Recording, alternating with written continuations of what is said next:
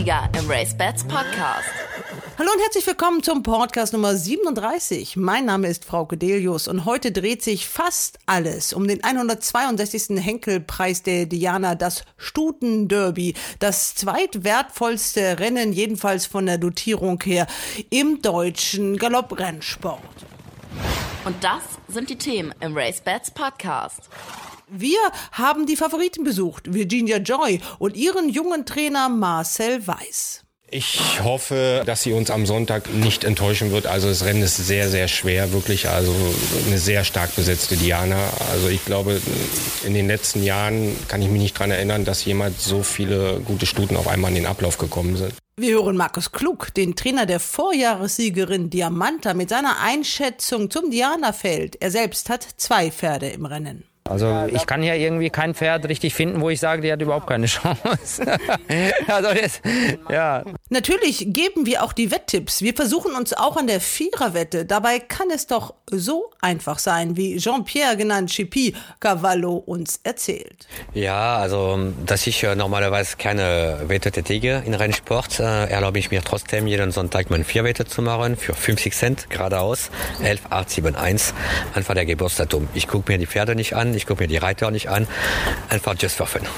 Last but not least beschäftigt uns auch noch einmal das Doping-Dilemma durch verunreinigte Futtermittel für die Pferde. Das am Ende dieses Podcasts mit den allerneuesten Updates. Aber beginnen wollen wir natürlich mit unserem Hauptthema, mit dem Preis der Diana am Sonntag in Düsseldorf.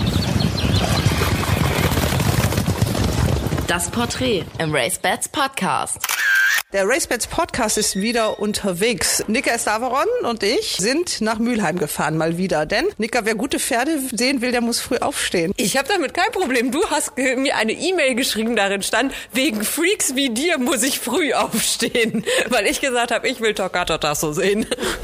Ja, das ist also eines der erklärten Lieblingspferde von Nika. Und der war im Derby Zweiter und ist sicherlich einer der größten Hoffnungsträger, die wir jetzt im deutschen Rennsport haben für dieses Jahr, für die großen Rennen, oder? Auf jeden Fall, er ist ja auch Favorit für den großen Preis von Baden. Also zumindest bei RaceBets ist er gerade Favorit, bei den anderen habe ich nicht geschaut. Da sind wir mal gespannt, ob er das bestätigen kann. Fragen wir am besten gleich mal den Trainer. Genau, der steht nämlich direkt neben uns und hat sich das die ganze Zeit das angehört. Marcel Weiß, hallo Marcel. Du hast das sogar für uns noch umgestellt, das Lot heute Morgen, damit wir nicht ganz so früh aufstehen mussten. Ich habe es um einen Lot äh, umgestellt, aber wie gesagt, das war heute überhaupt gar kein Problem. Wir haben heute keine schnellen Arbeiten gehabt, keine Galopps und wie gesagt, heute Mittwoch alles ein bisschen entspannter, da war es kein Problem. Genau, es ist der Mittwoch vor dem 162. Henkelpreis der Diana.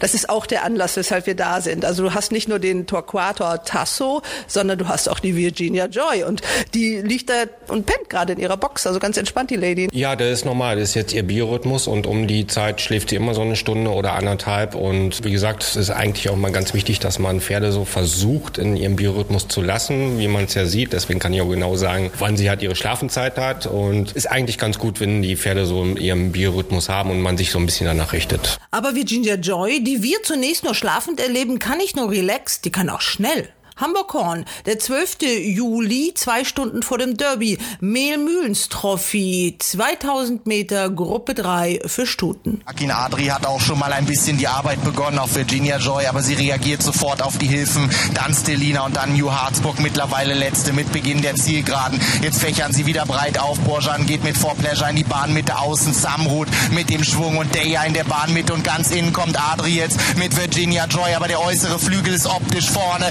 Samrut Samrut an der Außenseite für Sarah Steinberg. Samrut ist vorne vor For Pleasure, vor Daya, vor Virginia Joy an der Innenseite. Aber außen scheint gewonnen zu werden. Samrut, aber innen Virginia Joy fliegt. Virginia Joy und Samrut. Samrut oder Virginia Joy. Virginia Joy innen. Virginia Joy, glaube ich, hat gewonnen gegen Samrut. Und dann For Pleasure. Es war höllisch eng. Es war höllisch eng. Das war die erst 28. Starterin für den noch jungen Trainer Marcel Weiß, der erst seit 2020 in dieser Rolle Rolle ist. Und dann gleich der erste Gruppesieg. Damit avanciert Virginia Joy zur Favoritin für den Henkelpreis der Diana. Zwei Stunden später kam es fast noch ein bisschen besser. Torquato Tasso startet im deutschen Derby. Erst ein dritter Lebensstart überhaupt und dann wird er hervorragender Zweiter. Auch wegen ihm sind wir hier. Aber unsere Aufmerksamkeit gilt zunächst natürlich der Diana-Starterin, die sich am Sonntag in Düsseldorf die Krone aufsetzt setzen will. Aber sie ist immer noch sehr relaxed.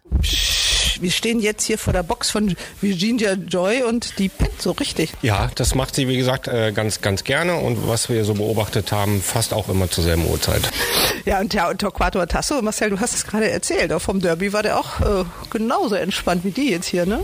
Der war wirklich sehr, sehr entspannt. Der hat sogar vom Derby noch zwei Stunden vorher äh, sich hingelegt und hat, wie gesagt, auch zwei Stunden geschlafen. Also der war so entspannt. Ist ein ganz, ganz tolles Reisepferd. Also so macht das Spaß.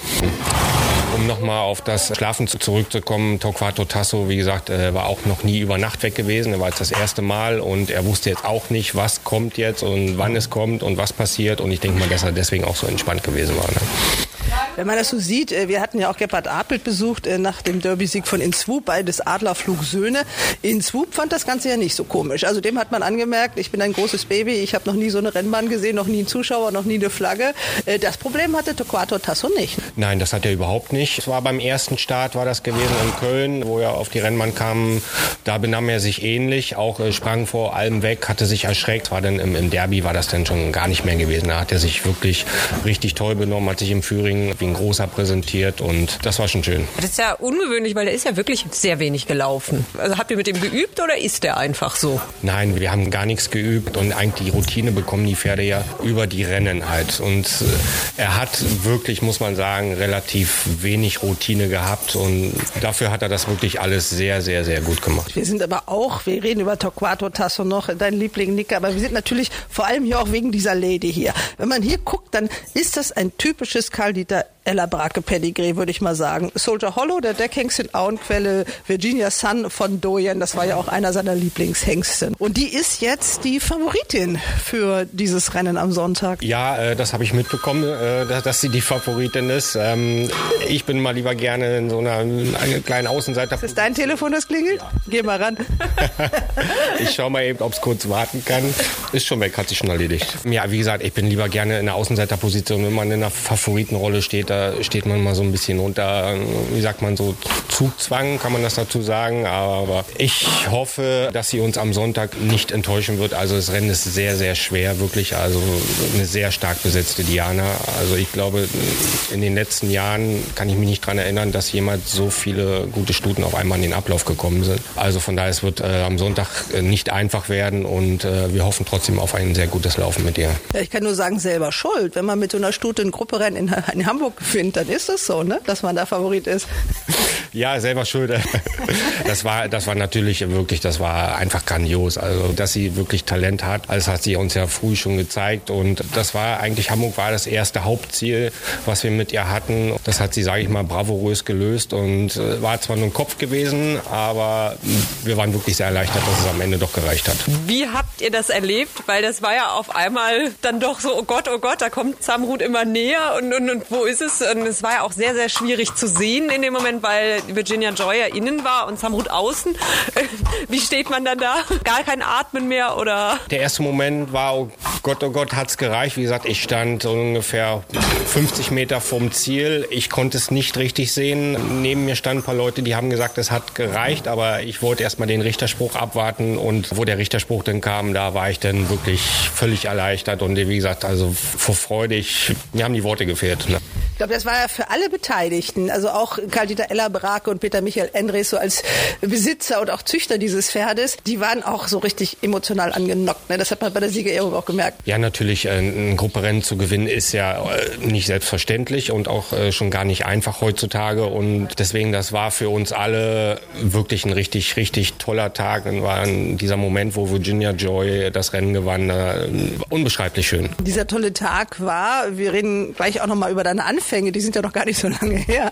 Der ging ja noch munter weiter mit dem Derby. Ja, das hat eigentlich dem Ganzen dann noch die Krone aufgesetzt. Also ich habe vorm, vorm Derby gesagt, äh, natürlich haben wir ein bisschen schon ein paar Erwartungen gehabt. Wir haben gesagt, wenn er unter den ersten fünf kommt, dann freuen wir uns riesig und dann ist er sehr gut gelaufen. Aber dass er dann nachher noch um den Sieg mitkämpft und äh, Zweiter wird, das war eigentlich dann, das hat eigentlich dem Ganzen die Krone aufgesetzt. Also ich war an dem Tag so hin und weg, ich wusste gar nicht, über was ich mich zuerst freuen sollte.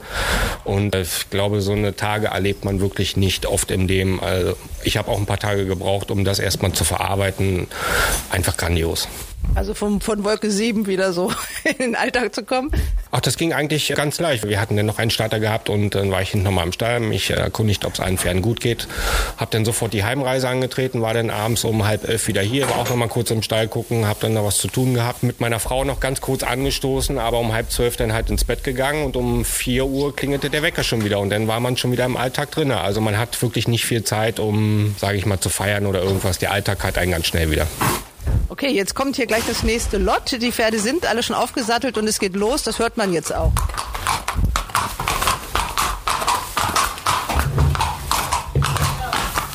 Nika, wollen wir wieder hinterhergehen? Ja, ne? Okay. So, wir sind jetzt hier auf dem Trabring. Magst du uns mal beschreiben, was du da an Pferden hast? Wer Das- ist das? Wir haben äh, jetzt hier auf dem Trabring haben wir nur zweijährige Stuten. Davon haben vier Stück äh, gestern äh, gearbeitet. Die gehen heute nur eine kleine Trabarbeit und reichlich Schritt. Und die anderen beiden zweijährigen Stuten, die gehen auf die Bahn und absolvieren ihren täglichen Kenter. Wen könntest du uns da besonders empfehlen? Ich meine, ich bin ja, wir sind ja hier im Racebets Podcast. Da will man ja auch mal hören, vielleicht mal so für in einem Jahr oder so. Da sind schon ein paar talentierte Stuten bei, wobei ich jetzt äh, nicht glaube, dass wir alle davon äh, zweijährig am Ablauf sehen, aber ich denke von der Reine d'Amour und äh, von der Gonamira könnte man äh, schon dieses Jahr etwas sehen. Die Gonamira ist mir eben auch im Stall aufgefallen. Die macht ja ein bisschen was her. Also ich finde, die, die ist äh, so optisch, sieht die einfach schön aus. Die, die, da guckt man hin. Ja, das stimmt. Sie stellt einen sehr guten Typ dar. Sie ist sehr kräftig, sehr, sehr gut äh, bemuskelt. Ich denke, dass sie das auch von ihrem Vater Maxius auch ein bisschen mitbekommt. Der macht natürlich auch wunderschöne Pferde. Schnell müssen sie sein. Das ist ja bei Maxios immer mal wieder ein bisschen problematisch bisher, aber in der Diana läuft ja auch eine sehr gute Maxios-Stute. Das ist richtig. Die Maxius-Nachkommen, die laufen halt leider sehr unterschiedlich. Aussehen tun sie durch die Bank äh, weg alle gut, aber mit der Einsatzbereitschaft lässt es bei manchen Pferden zu wünschen übrig, wenn man es mal so sagen darf. Ich, ho ich hoffe, dass wir mit der Gonamira da ein bisschen mehr Glück haben.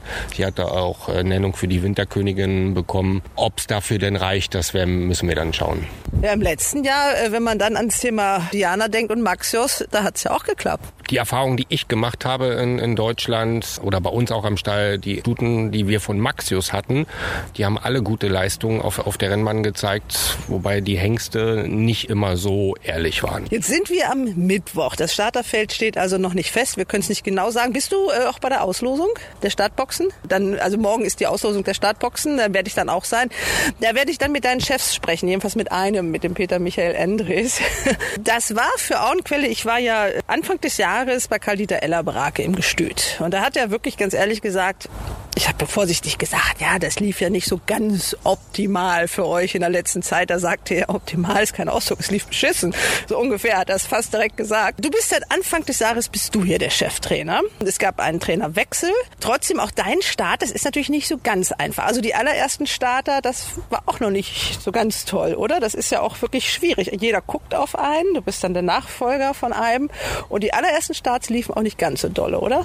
Lief nicht alles so nach Plan. Ich muss aber auch zugeben, ich habe in der rennfreien Zeit es auch relativ ruhig angehen lassen, weil man ja auch nicht wusste, wie lange wir von der Krise, Corona-Krise betroffen sind, wie lange es äh, keine Rennen gibt und habe die Pferde da wirklich normales äh, Training äh, machen lassen, aber keine äh, schärferen Arbeiten. Vielleicht war es bei dem einen oder anderen, hat es vielleicht am Anfang gefehlt, aber den anderen hat es vielleicht gut getan. Das hat man ja vielleicht im Derby gesehen. Also die Pferde erstmal ein bisschen in Ruhe zu lassen und nicht so gleich Vollgas zu geben. Also dann kam ja, wie gesagt, das waren so, das war so Starter Nummer 20 so ungefähr deine Gruppesiegerin und danach Torquato Tasso. Das war ungefähr der 20. Start, ja. Das war schon sehr, sehr, sehr beeindruckend, also muss ich sagen. Aber wenn man jetzt mal so in die Vergangenheit guckt, ich war hier, das war 2014, da war Wild Chief so ein bisschen im Fokus, da war der Jens Hirschberger noch Trainer, da warst du der Assistent. Ich weiß, da habe ich auch mal so ein Video gemacht, da warst du der zweite Mann und das war, glaube ich, aber so eine ganz einfache Zeit auch nicht. Denn als Uwe Ostmann aufgehört hat, da warst du auch schon der zweite Mann und hast du da nicht auch ein bisschen gehofft, dass du dann schon vielleicht der Cheftrainer hier wirst? Ich hatte in dem Jahr meine Trainerprüfung absolviert und es war, glaube ich, 2012 gewesen. Den den Abschluss gemacht und Herr Ostmann ist ja dann in den Ruhestand gegangen. Da war es dann so ein bisschen geplant gewesen, dass ich den Rennstall übernehmen sollte, aber dann hat man sich mit Jens Hirschberger an einen Tisch gesetzt und mit, mit ihm geeinigt. So habe ich jetzt auch noch mal ein paar Jahre was lernen können, habe noch was anderes äh, mir anschauen können und war ja nicht verkehrt gewesen. Aber trotzdem, es waren dann doch acht lange Jahre. Acht lange Jahre, aber es waren ja keine, äh, keine schlechten Jahre. Mir ging es ja nicht schlecht. Ich habe meinen Job genauso gemacht wie bei Herrn Ostmann und ich kam äh, mit Jens Hirschberger auch wunderbar sehr gut zurecht, genauso wie ich mit Herrn Ostmann sehr gut zurechtkam. Also wir hatten auch alle niemals Differenzen miteinander gehabt. Es hat Spaß gemacht. Ich glaube, dass dieser Vertrag aufgelöst worden ist zwischen Jens Hirschberger und Stutt Auenquelle. Da musst du nicht so was direkt zu sagen, aber da gab es eigentlich kein böses Wort von beiden Seiten. Äh, die Hintergründe und die Zusammenhänge kann ich jetzt nicht allzu viel zu sagen. Man hat mir dann den Job angeboten, ob ich das machen möchte als Trainer. Ich habe natürlich ja gesagt. Der Wechsel hat gut geklappt. Ne? Also es läuft für dich jetzt gut, oder? Ich bin im Moment sehr zufrieden, aber wie gesagt, man hat ja in der Saison, man hat ja noch viele andere Ziele. Ich bin wirklich hochgradig zufrieden. Ich freue mich über jedes Pferd, was in eine Platzierung läuft, über jedes Pferd, was ein äh, Rennen gewinnt. Und wenn man in einem Rennen nicht vorne ist, dann muss man überlegen, woran hat es gelegen, dass man nicht äh, vorne war. Dann muss man vielleicht ein paar Sachen ändern und dann beim nächsten Mal wieder auf ein bisschen mehr Glück hoffen. Du wirkst unheimlich ruhig und besonnen und geduldig. Stimmt das so? Ja, das äh, bin ich in der Tat wirklich, aber erst im Laufe der Jahre äh, geworden. Das war natürlich das äh, Gute für mich auch gewesen. Herr Ostmann, genauso wie äh, Jens Hirschberger, die haben mich natürlich immer auch sehr viel an der Materie teilhaben lassen. Ich war auch immer mit auf der Rennbahn gewesen. Und da hat man natürlich immer einen sehr guten Einblick hinter die Kulissen auch und das ganze Geschehen. Und deswegen, warum soll ich äh, unentspannt sein? Man versucht seine Arbeit so gut wie möglich zu machen und wenn es denn nicht äh, geklappt hat, dann muss man halt überlegen, warum nicht. Und dann muss man dann halt versuchen, das zu ändern.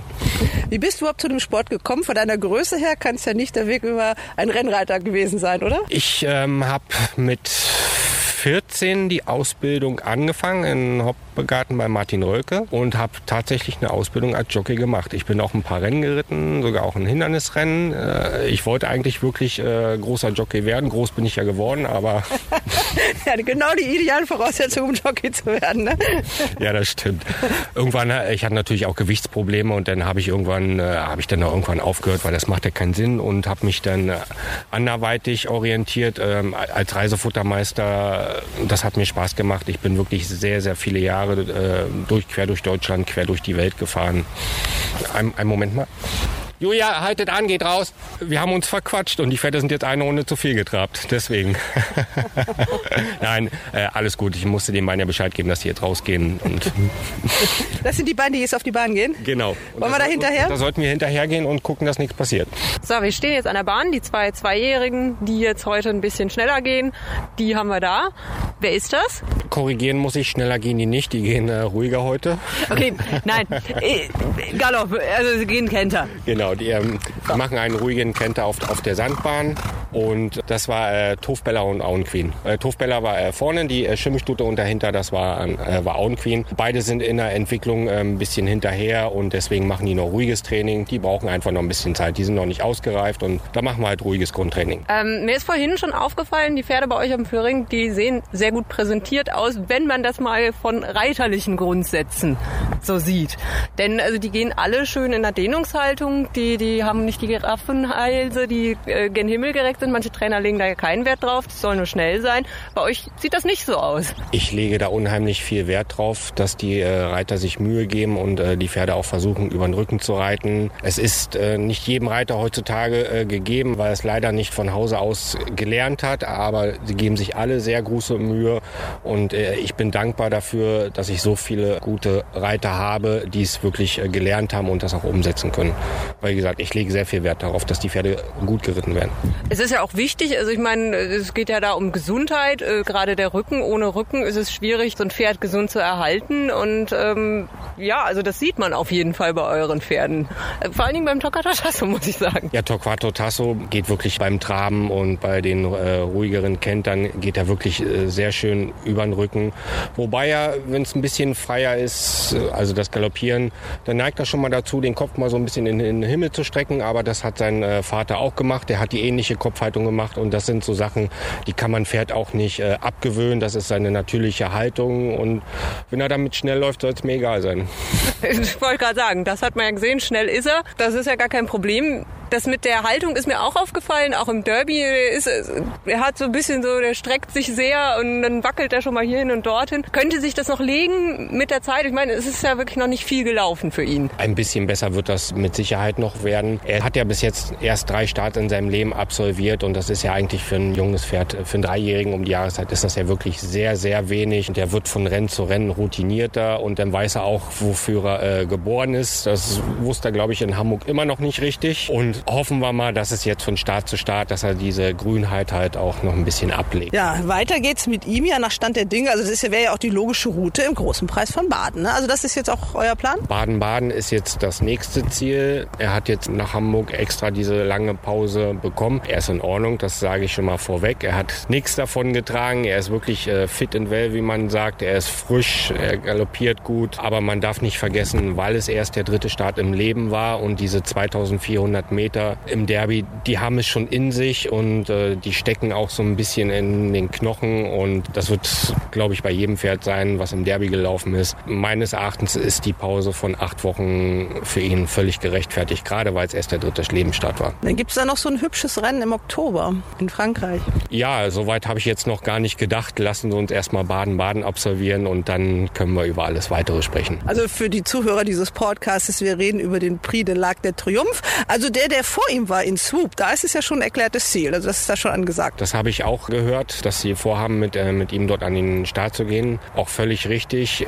Und wenn Torquato Tasso seine Leistung in Baden-Baden bestätigt und er wirklich annähernd wieder so gut läuft wie das äh, letzte Mal, dann kann man auch darüber nachdenken, ob man Ähnliches tut wie der Derby-Sieger. Da wird es ein bisschen teurer allerdings bei Torquato Tasso, der müsste nachgenannt werden. In Swoop hatte von Anfang an eine Nennung. Das weiß ich jetzt gar nicht, ob der von Anfang an eine Nennung hatte. Es klingelt schon wieder das Telefon. Ja gut, das ist nur mal äh, normal. der Trainertag. ja. äh, ich gehe mal ganz kurz rein. Ja. So, wenn das Lot jetzt von der Bahn kommt, dann ist erstmal äh, Marcel Duschen angesagt. Ja, nachdem sie ausreichend Schritt gegangen sind, äh, ausgepustet haben, nicht mehr schwitzen, dann geht es erstmal zum täglichen Duschen, so wie du es ausdrückst. Wir sagen abspritzen dazu. Aber so wie es aussieht, scheinen die das durchaus zu genießen, ne? Die lieben das alle. Wenn es wärmer ist, dann spritzen wir die Pferde auch ganz ab. Aber jetzt bei den doch etwas leicht kühleren Temperaturen, da spritzen wir dann nur die Beine und den Schweif ab. Ja, ich habe eben gerade mal gehört, ich meine, da stehen ungefähr 400 Kilo Rennpferd und äh, bei dir heißen die dann Mäuschen oder wie? Ja, die haben alle so ihre Spitznamen. Die eine heißt Mäuschen, die andere heißt Prinzessin. Und man hat so seine Spitznamen für die Stuten. Ja, das sind ja jetzt auch noch die ganz jungen Ladies, ne? Richtig, das sind alles äh, die, jungen, jungen Ladies. Die werden jetzt langsam ans Renngeschehen rangeführt und in einigen Wochen, hoffe ich, wenn alles nach Plan läuft, werden wir die ersten Starter auf der Rennbahn sehen. Wie heißt die äh, junge Dame hier?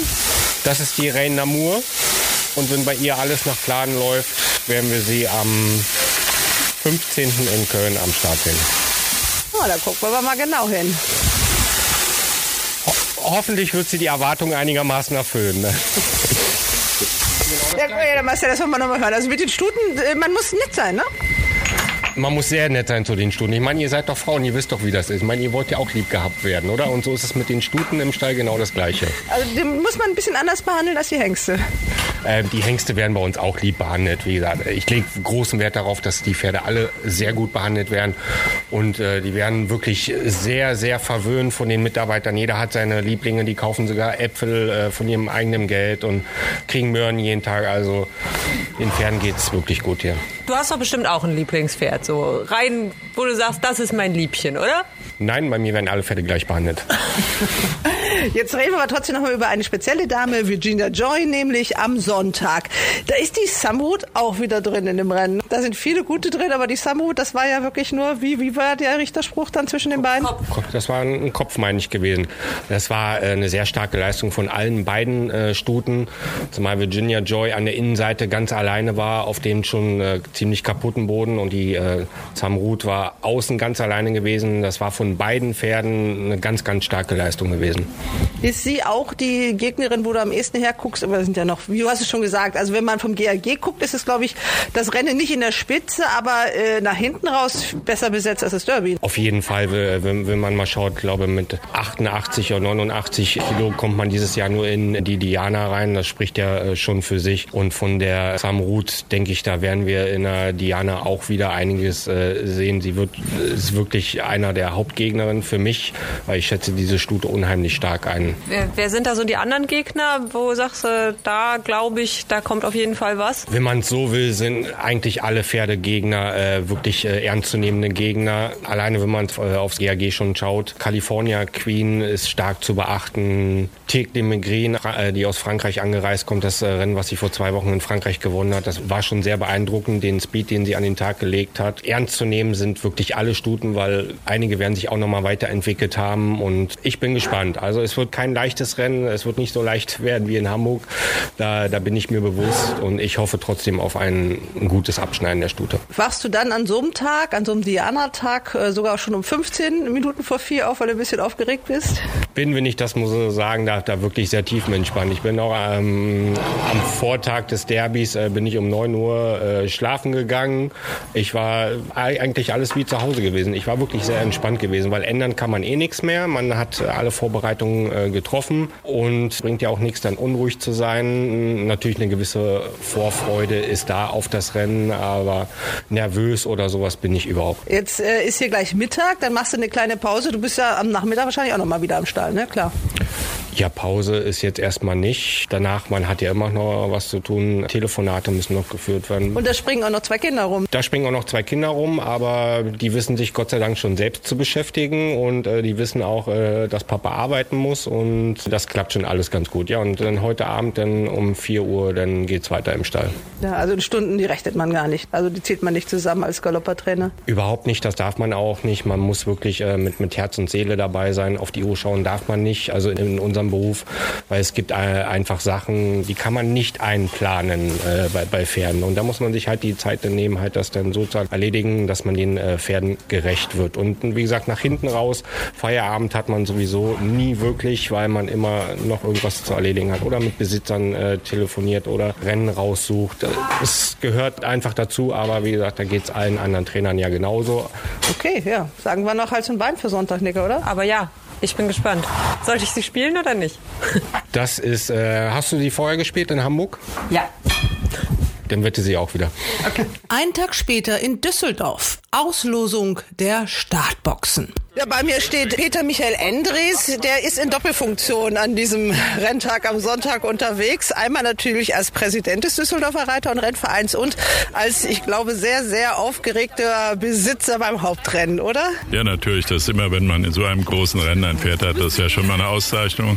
Und dass sie auch noch mit bei den Favoriten ist, ist natürlich was ganz Besonderes. Und diese Familie ist auch bei uns seit einiger Zeit ja angesiedelt, ist auch was Spezielles. Ja, ich habe schon gesagt, das ist so ein typisches Auenköller Pferd fährt, da guckt man auf das Boxenschild und weiß, das ist Augenquelle. Ja, die Mutter habe ich mal meiner Frau geschenkt und die hat dann gezüchtet damit, aber das ist alles im Auenqueller Besitz, hat dann gezüchtet damit und die bestimmt, wann ein Pferd verkauft wird oder das, was sie entscheiden kann, ob das Pferd verkauft werden darf oder nicht, denn sie liebt ja alle Pferde und würde keins hergeben am liebsten. Da hat sie auch wieder mal richtig entschieden. Ja, absolut. Also wir haben ja noch zwei Pferde aus derselben Mutter und ist jetzt von Caesar Stars gedeckt. Oh, das klingt auch interessant. Das ist jetzt eine Sulta Hollow Stute, also auch der der mitbeste Deckhengst in Deutschland, neben Adlerflug, denke ich mir mal. Die Virginia Joy, Sie haben schon gesagt, sie wird, also bei RaceBets ist sie es noch, jedenfalls am heutigen Donnerstag ist sie die Favoritin, aber die Konkurrenz ist bärenstark. Also so eine Diana gab es lange nicht mehr, oder?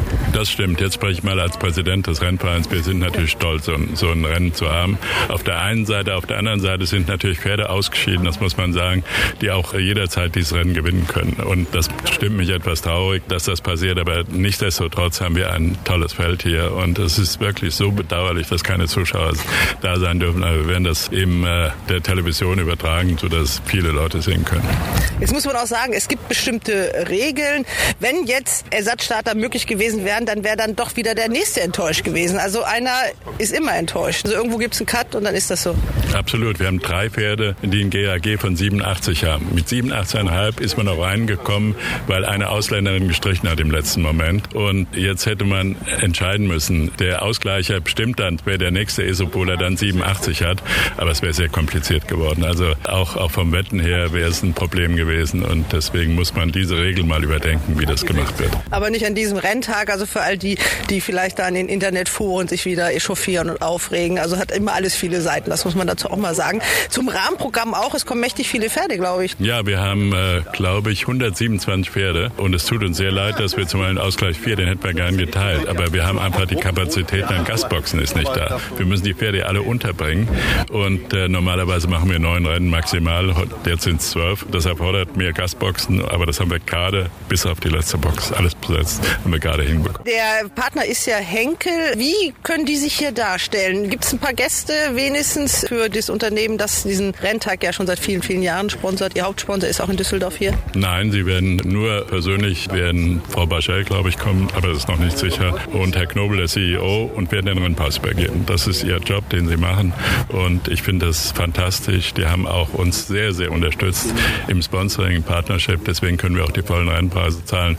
Darüber sind wir natürlich sehr froh, denn die Besitzer sind ja stark gebeutelt in letzter Zeit, sodass wir da ein Zeichen setzen konnten. Okay, dann wünsche ich Ihnen für Ihren Renterverein so ein schönes Wetter wie heute. Wie sind die Aussichten? Haben Sie schon mal geguckt? Die Aussichten sind toll. Also wir haben der Freitag und der Samstag wird sehr heiß. Dann soll es möglicherweise noch mal ein Gewitter geben, was sehr gut wäre für die Bahn, für uns speziell.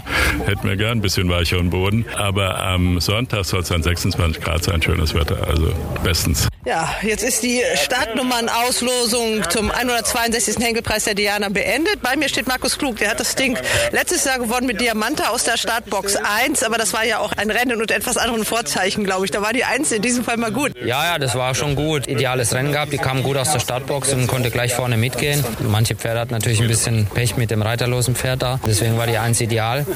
Dieses Jahr ist es so ein ganz offenes Feld, meiner Meinung nach. Wollen wir ruhig mal zur Tafel gehen? Da gucken wir mal ja. so ein bisschen näher. Ja.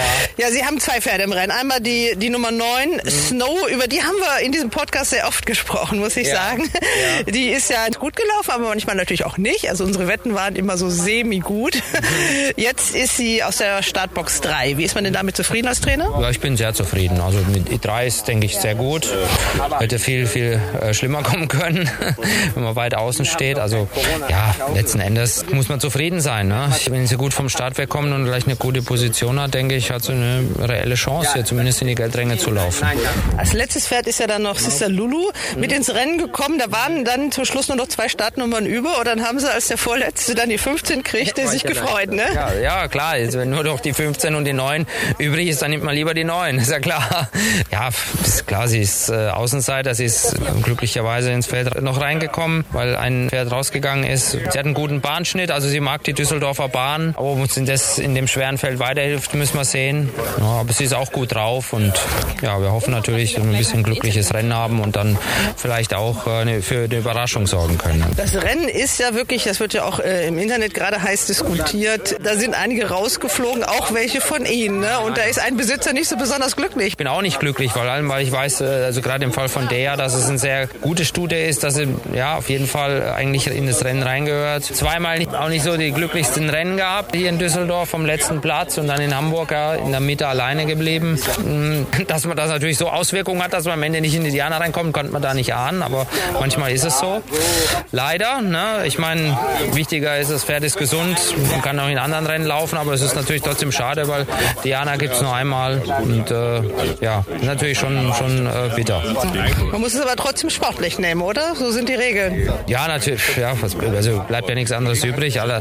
Andererseits, wie gesagt, bei manchen, wenn ich so einen Handicapper denke, ein paar Fragezeichen kommen auf bei mir, aber wie gesagt, das soll er mir mal in einer ruhigen Minute erklären. Vielleicht verstehe ich es dann. Aber äh, ja, man ärgert sich natürlich. Ich, was ich nicht ganz verstehen konnte, ist, dass man keine Ersatzstarter macht. Also sagen mal, man gibt eine Nummer 17, 18, 19 an und die sind halt dann, wenn die 1 bis 16 laufen, eben nicht Starter. Und wenn einer ausfällt von den Pferden, dann rutscht man nach. Dass sowas nicht möglich war, kann ich nicht ganz verstehen. Aber gut, so ist es eben. Ja, ich hatte dann Präsentation Präsidenten zu gefragt, der sagt eben auch, so ist es äh, eben, er sagt, aus dieser Kann-Regel sollte mal eine feste Regel werden, damit dann solche Diskussionen einfach ja, wegbleiben. Ja, ne? ja, ja, das sehe ich genauso. Ja, gerade, ich meine, es ist ja sehr schade, wenn man sich vorstellt, wenn jetzt äh, wirklich bei 16 Pferden kann ja immer was passieren mit einem oder anderen Pferd. Ja, ähm, dann, wenn dann am, am Sonntag 14 oder 15 laufen und 10 äh, Stuten mussten raus äh, ausgeschieden werden, ist natürlich schon schade. Ja, also heiße Diskussionen im Netz. Ja. Äh, jetzt trotzdem ja. gucken wir mal uns das Rennen so an. Da sind ja auch welche zwei, die sie auch mal im Training hatten. Ich finde Tickle McGree, muss ich sagen, die lacht mich unheimlich an, wenn ich die so sehe. Die ist ja, glaube ich, auch im Listenrennen in Frankreich stark gelaufen. Kann aber nicht sein, dass der Trainer jetzt, nachdem er sich das Derby geholt hat, hier auch noch die Diana wegzockt, oder? Ja, möglich ist alles. Ne? Aber bei meinen Stuten war sie bei den Zweijährigen immer die Nummer eins. Hat es auch bewiesen, als mit knapp geschlagen in der Winterkönigin. Ich hatte damals gedacht, das ist eigentlich mein Pferd, mein Pferd für die 1000 Guinness. Er lief ja am Anfang bei André Fahrbraucher auf etwas kürzere Distanz, also 1600 Meter. Und dann jetzt, äh, letzte Start war 2000 Meter umgestellt, auf, auf Warten geritten, aufs Reserve. Aber es hat ja geklappt und möglich, dass es dann auch über 200 Meter weiteren Weg geht. Ne? Also vom Vater her äh, gibt es da überhaupt keine Diskussion. Also, ja, und die zweite ist, ist Mona Lisa. Bleiben wir nochmal ja, bei Ticky ja. McGreen, dass man einfach die Namen nochmal nennt. Das ist also ja. Foncy, Henri Graffat, dann mhm. Ronald Thomas, die muss man so aussprechen. Der ging ja immer als Ire noch mhm. durch beim Derby. Das ist er natürlich nicht, ist ein Franzose. Er läuft für das Gestühl Görsdorf, die eben ihre Pferde auch nach Frankreich äh, gestellt haben, teilweise natürlich. Aber Tickle McGreen gehörte eben dazu. Also diese Besetzung Graffat, Thomas, das war auch das Derby-Team mit in Swoop. Also mhm. brandgefährlich, ne? Ja, ja, natürlich, klar. Also in Swoop war ja auch nicht unbedingt jetzt der Favorit im Derby und das haben sie gewonnen. Und also wie gesagt, möglich ist es schon, ja, dass die anderen noch mal zu wiederholen. Ja. Okay, jetzt kriegen wir hier Häppchen, müssen wir noch ein bisschen warten. Zwei Fragen habe ich mhm. noch. Also da haben Sie gerade Mona Lisa ist auch Graffat und dann noch ein Jockey drauf, Olivier Pellier. Also das mhm. ist natürlich dann eigentlich der bessere Mann sitzt da drauf. Ja, schwer zu sagen. Ne? Also wie, wie der Trainer es so entschieden hat. Also Mona Lisa ist auf jeden Fall ein Pferd, was wir Ende letztes Jahres eigentlich auch, auch als unsere Diana-Stute angesehen haben im Stall. Äh, zumindest eine davon. Sie, sie, hat sehr überzeugend gewonnen bei ihrem ersten Start. Distanz ist überhaupt kein Problem. War zweimal knapp geschlagen, zweite in Listenrennen in Frankreich. Ich denke, dass sie sind mit dem Jockey und auch gute Startbox 4. Also denke, dass sie schon mit einer guten Chance unterwegs ist hier. Ja, dann noch interessant, einfach so ein Jockey Lanfranco, also Frankie Dettori, der kommt hier nach Düsseldorf. Ganz großes Kino. Der hat jetzt mit Enable, also allein diese Bilder, die der immer abliefert. Dafür würde ich ihn gerne siegen sehen, damit wir das sehen. Aber trotzdem Gosten. Aber für immerhin Westerberg, also ein bisschen mhm. deutsche Besitzer. Also ist schon ein großes Kino hier von der Besetzung. Ne? Ja, also wie gesagt, es ist ein sehr, sehr starkes und vor allem so ausgeglichenes Feld, wie wir es schon lange nicht mehr hatten, denke Oder ich weiß nicht, ob es überhaupt schon mal gab, dass zwischen der Nummer 1 und der Nummer 16 nur so wenig Kilos Unterschied liegen. Also die 1 hat 92,5, das finde ich sehr gering für eine Nummer 1 in der Das Diana. haben Sie schon gesagt. Also ja. an der Spitze ist Ihnen das ja. ein bisschen wenig, ne? Ja, ja, sehe ich, ja, ja, genau. Aber ist das vielleicht das Corona-Thema, ja? Sicher, sicher auch, auch äh, mit dem Grund, ja, na, klar. Ja, und, und die Nummer 16 hat 87,5. Allein daran sieht man schon, dass es sehr, sehr ausgeglichen ist. Und äh, dann denke ich mal, es ist auch viel vom Rennverlauf abhängig und Tagesform. Ja, also ich denke, es ist ein ganz, ganz offenes Rennen. Wir haben jetzt zu der 1 und 2 und 4 noch nichts gesagt, die 5 vielleicht auch mal. Man muss ja, der Virginia Joy ist vom Präsidenten das Pferd, da muss man ja auch was zu sagen. Ja, natürlich, sie ist Gruppesiegerin, hat den Hamburger Stutenpreis gewonnen und ist auf jeden Fall Pferd mit, mit sehr, sehr guten Chancen. Ja, die Startbox ist auch gut, auch ein Pferd, was sicher erste Chance hat. Der Stall Torjäger California Queen aus dem Grevestall Andra Starke. Ja, auch natürlich ein Pferd mit, mit sehr guten Chancen. Hat den Hoppegarten gewonnen. Stiana Troll war anschließend Dritter in Hannover gegen die Hengste. Die Form aus Hannover reicht vielleicht nicht ganz, um hier zu gewinnen. Aber trotzdem denke ich mal, die Hoppegartner Form war schon gut. Und wenn sie auch mit dem starken Reiter hier äh, ein gutes Rennen hat, dann ist er auch gefährlich. Der Ocean Fantasy war die Winterkönigin. Ich war gestern in Mülheim. Jean-Pierre Cavallo war eigentlich doch ganz guter Dinge. Er sagt, man darf den nicht unterschätzen. Ja, ist auch ein, ein Pferd, was ich am Anfang vom Jahr eher gedacht habe, doch für die etwas kürzeren Distanzen, 1600 Meter. Aber in Hoppegarten hat man auch gesehen, dass er auch über weiteren Weg kommt. Also ich kann hier irgendwie kein Pferd richtig finden, wo ich sage, die hat überhaupt keine Chance. also das, ja, deswegen ist es. Äh, ja, Samrud genauso. Die hat sich ja mit, ja, äh, mit Virginia Joy in Hamburg da diesen heißen Fight geliefert. Genau, und die hat in Hoppegarten auch ein ganz schlechtes Rennen, wenn ich das richtig in Erinnerung habe, im Diana Trial. Und deswegen auch, auch sie ist gefährlich, mit Startbox 2 auch. Wie gesagt, ganz, ganz, ganz schwierig, hier sich ein Pferd rauszupicken. Und man sagt, das ist das zu schlagende Pferd oder genauso umgekehrt zu sagen, dieses Pferd hat, hat keine Chance. Also es ist ganz schwierig in dem Feld. Also als Wetttippgeber für den RaceBets Podcast können wir Sie hier nicht richtig gebrauchen, ne? Ganz viel Glück, ganz viel Glück dabei beim Wetten hier in dem Rennen. okay, danke Markus Klug und Hals und Bein. Die Wetttipps im RaceBets Podcast. Ja, Lee, hallo, wir kommen zum Thema Wetten. Heute nur in relativ kleiner Runde. Ich begrüße David Connolly Smith in München. Hallo, David. Ja, hallo. Und Christian Jungfleisch in Quierschied. Hallo, Christian. Ja, hallo alle zusammen. Wir haben am Samstag Köln viele schöne Wettrennen, aber wir wollen uns ganz auf den Sonntag konzentrieren, denn da gibt es mit dem Enkelpreis der Diana eines der wichtigsten Rennen im deutschen Dorfkalender des Jahres, das zweithöchst dotierte mit 500.000 Euro und ein wirklich diesmal super spannendes Rennen, top besetzt. Wer möchte denn dazu anfangen, so eine kleine Übersicht zu liefern? Ich habe dazu auch noch viele, viele Stimmen. David, du vielleicht, denn das ist ja auch bei den ausländischen Trainern sehr gut angekommen, das Rennen. Ja, es sind vier ausländische Staaten, zwei aus Frankreich, eins, eine aus England und eine aus Irland. Alle interessant, würde ich sagen. Die beiden Franzosen sind auch deutsche Pferde im Grunde genommen, beide von Girlsdorf und beide interessant mit guten Listenformen aus Frankreich, was fast hier reichen könnte. Ne? Die eine ist Mona Lisa mit dem Top-Jockey Olivier Pellier, der läuft nicht mehr in äh, Girlsdorfer Farben, die ist verkauft worden an einen neuen Besitzer, die ich nicht kenne, aber die ist sehr gut gelaufen das letzte Mal in Longchamp. Das war eine handfeste Form. Und die andere aus Gilsdorf ist Tickle Me Green mit Ronan Thomas. Ronan Thomas hat natürlich das Derby gewonnen als Jockey und äh, Jockey. Ronan Thomas wird ausgesprochen. Ronan Thomas, entschuldige. Das ist ein Franzose, ja. da gab es ja, ja, ja immer wieder so ein bisschen Diskussionen drum, ja.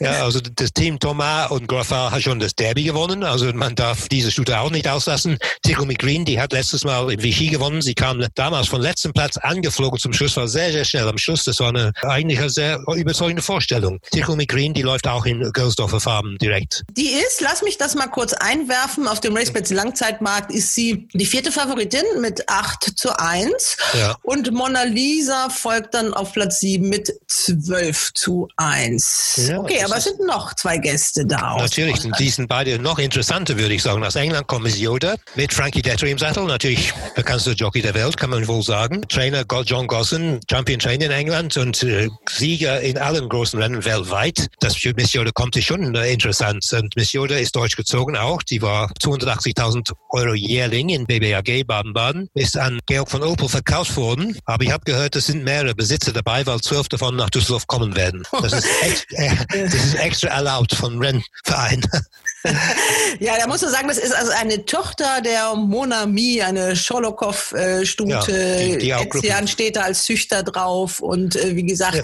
es sind ja auch, äh, obwohl die leben dann auch in England, glaube ich, ja. dieser Zweig von Westerberg. Ja, genau. Familie Opel. Ne? Und Miss Yoda hat ihre ersten zwei Rennen gewonnen in England letztes Jahr. Und damals hat man richtig eine super Meinung von ihr. Nachher ist sie nur in besseren Rennen gelaufen. Da hat sie etwas enttäuscht, muss man sagen. Auch die, die letzte Leistung war enttäuschend. Sie war vierte von sechs in Newmarket in Gruppe 3 Rennen. Normalerweise kann das nicht reichen hier. Aber die Mannschaft Gosden Tettery, das ist so bekannt und so erfolgreich, dass ich kann mir sehr gut vorstellen, dass sie sehr stark gewettet wird. Auch vielleicht ohne objektiven Grund. Okay, und dann gibt es ja noch Silent Please. Ja, Silent Please. Jessica Harrington, die hat einen Riesenerfolg mit Stuten. Die irische Trainerin, die ist eine Top-Trainerin, sowohl auf dem Flachen wie im Hindernisrennen. Dieses Jahr wäre mein Mumm gewesen. Sie hat ihre erste drei Rennen gewonnen, zweimal zweijährig, beide Charts gewonnen. Dieses Jahr fing sie auch mit einem Sieg an in einem Listenrennen. Dann war sie Dritte in den Nace Oaks Trial und die Siegerin von dem Rennen hat nachher der Oaks selbst gewonnen in Irland. Das ist natürlich eine Form, die reichen würde. Was mich bei ihr stört, zwei Sachen. Erstens, der Jockey Tom Madden ist ein sehr guter junger Jockey, aber unerfahren international gesehen, aber ein großes Talent, mit Sicherheit aus einer sehr großen irischen Rennsportfamilie. Das kann er wahrscheinlich gut genug, aber die Startnummer stört mich auch. Die Startnummer 14 ist äh, für mich in Düsseldorf ein, ja, ein Riesennachteil. Zum Thema Startnummern, Christian, bevor wir zu dir kommen. Da war ja gestern die Auslosung im Führing in Düsseldorf, ganz nett gemacht in Corona-Zeiten. Da war einer über die Startnummer ganz besonders unglücklich. Der hat da so zu PR- und Werbezwecken für die Firma Henkel, die ja als Sponsor draufsteht, ist der in so einem Henkeldress da rumgeritten, im Führung auf der Bahn und guckte die ganze Zeit, na, was krieg ich denn hier jetzt für eine Startnummer? Das war nämlich der Enki Gunbart und äh, der reitet Flamingo Girl, die Nummer 15 und der war alles andere als glücklich, als er seine Startnummer erfahren hat. Ja, die 16, ne? Enki Ganbart steht hier jetzt im Henkeldress, weil er für die Fotos ein bisschen posiert hat. Das soll ja auch nett aussehen hier bei dieser Startnummern-Auslosung im Führing. Aber Enki, du hast dann eben auf dem Pferd gesessen und hast dann von ganz Weitem gesehen, was du für eine Startnummer gekriegt hast. Da warst du nicht mit glücklich, oder? Sagen wir erstmal nochmal dein Pferd.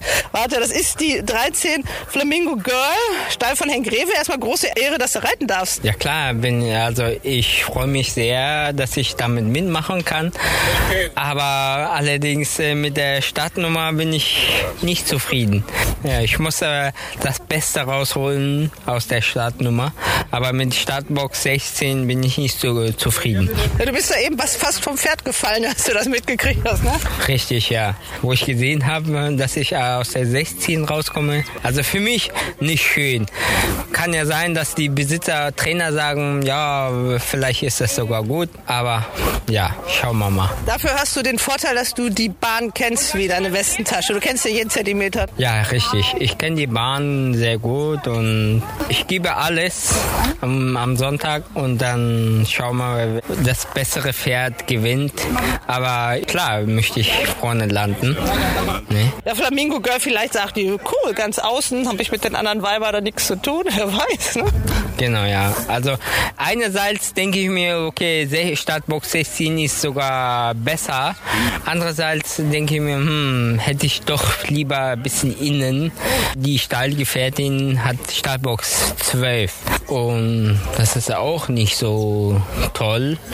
Aber wir schauen mal. Okay, Enke, wir sehen uns Sonntag, Hals und Bein. Ja, Düsseldorf ist eine ziemlich enge Bahn, tight track würde man eigentlich sagen und es geht nach ziemlich Gleich ungefähr 300 Meter gleich in die erste Kurve. Und wenn man da in acht oder neunte Spur geht, dann hat man so viel Längen gleich verloren. Das ist sehr, sehr schwierig, noch ins Rennen zu kommen. Also ich glaube, eine Startnummer über 10 würde ich immer weglassen. Eine Startboxnummer. Also die Flamingo Girl, wir haben es eben von Enki Gangbad gehört, die hat jetzt wirklich die 16 und der war wirklich so unglücklich, dass die weiße Dame, also dieses junge hübsche Mädel, die ja auch wirklich für Fotozwecken das Ganze so gezogen hat und mit Klaus Allofs zusammen, äh, die war selber ganz unglücklich, weil äh, das hatte sie sich also auch ein bisschen anders gedacht. Ja, dann spreche ich doch nochmal mit der Dame, die schuld ist, dass Enki Ganbart nicht so ganz glücklich ist. Sie sind hier die Dame in Weiß für Henkel. Ne? Das heißt, man muss ein etwas barockes Kleid anziehen und einen Hut aufsetzen, weißen unbedingt. Ne? Was machen Sie sonst, wenn Sie nicht Startnummern auslosen? Äh, ich habe gerade mein Abitur fertig und fange jetzt bald eine Ausbildung an, ja. okay, jetzt haben wir das mitgekriegt, dass der Enki Ganbart mit der 16 nicht ganz zufrieden war. Sie können natürlich nichts nichts dafür, aber es tut ihm ein bisschen leid. Das ist nämlich ganz nett, ne? Ja, auf jeden Fall. Das tut mir sehr leid. Besonders der einzige Jockey, der anwesend war und dann auch noch so eine schlechte Startnummer oder ja, so eine hohe Startnummer. Ist klar, aber wir gucken mal. Mit der 16 kann man auch gewinnen. Es findet sich bestimmt eine Statistik, dass man aus der Startbox auch schon mal gewonnen hat. Ja, bestimmt. okay. Ja, Antonia Höschel heißt die junge Dame, die die Lose gezogen hat.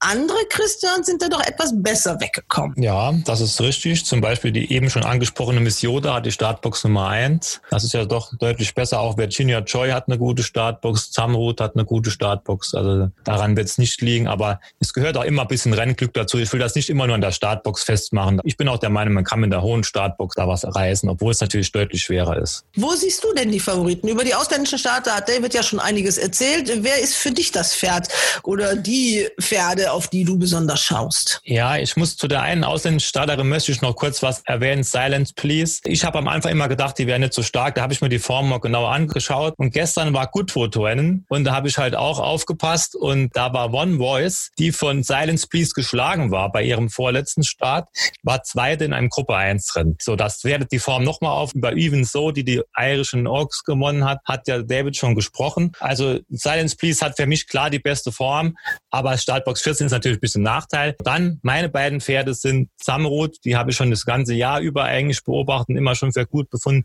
Die war nur ganz knapp geschlagen in Hamburg hinter Virginia Joy. Also die sehe ich ähnlich stark. Und Virginia Joy führt den Langzeitmarkt an. Wo Virginia Joy ist, ist für mich auch Zamrud. So, das sind so die Pferde. Aber das Rennen ist, wie auch Markus Klug schon gesagt hat, extrem offen. Bei Zamrud möchte ich aber dagegen sagen, dass ich der Meinung bin, dass sie unbedingt weichen Boden braucht. Sie ist eine Tochter von Samum. Die erste Sieg, das eindrucksvoll war, war auf weichem Boden und nachher ist sie nicht so gut gelaufen. Ich höre, dass das Rennen in Düsseldorf auch ziemlich fest wird, äh, der, der Boden ziemlich fest wird. Ich weiß nicht, ob es stimmt. Du bist da Frauke, das kannst du uns ja sagen. Ja, das hat hier seit Tagen nicht geregnet. Also wer hier einen Garten hat, der muss fleißig sprengen. Also das kann ich mir vorstellen, wobei das Geläuf in Düsseldorf ja eigentlich immer in einem sehr, sehr guten Zustand ist. Das muss man ja sagen. Zu Virginia Joy haben wir ja von Marcel Weiß in dem Porträt schon einiges gehört. Also sehr beeindruckend, wie relaxed die Dame ist. Also das fand ich sehr lustig. Die hat also fast nur gepennt, als wir da waren, weil die macht nämlich nach der Arbeit ein kleines Schläfchen, dann isst sie Mittag und dann macht sie einen richtigen Mittagsschlaf und lässt sich überhaupt nicht stören, was da rechts und links um sie passiert. Die ist ja die Favoritin mit 6 zu 1. Dann Silent Police, die ihr erwähnt habt, ebenfalls 6 zu 1. Und dann kommt schon deine Samrot, Christian,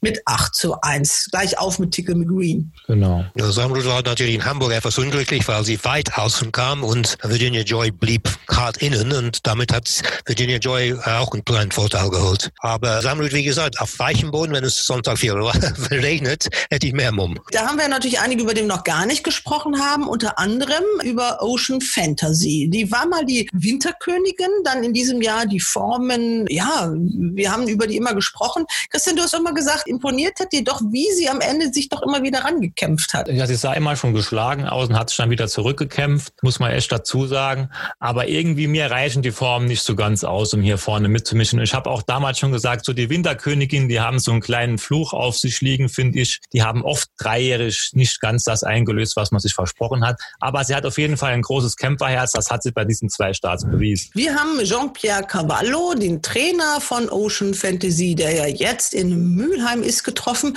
Und der ist eigentlich ziemlich optimistisch. Und vor allem, okay, äh, Jean-Pierre, ähm, wir waren bei dir noch nicht am Stall. Du hast auch einen Gruppesieger gehabt. Also äh, es läuft hier in Mülheim. Ne? So ganz unwohl fühlst du dich nicht, ne?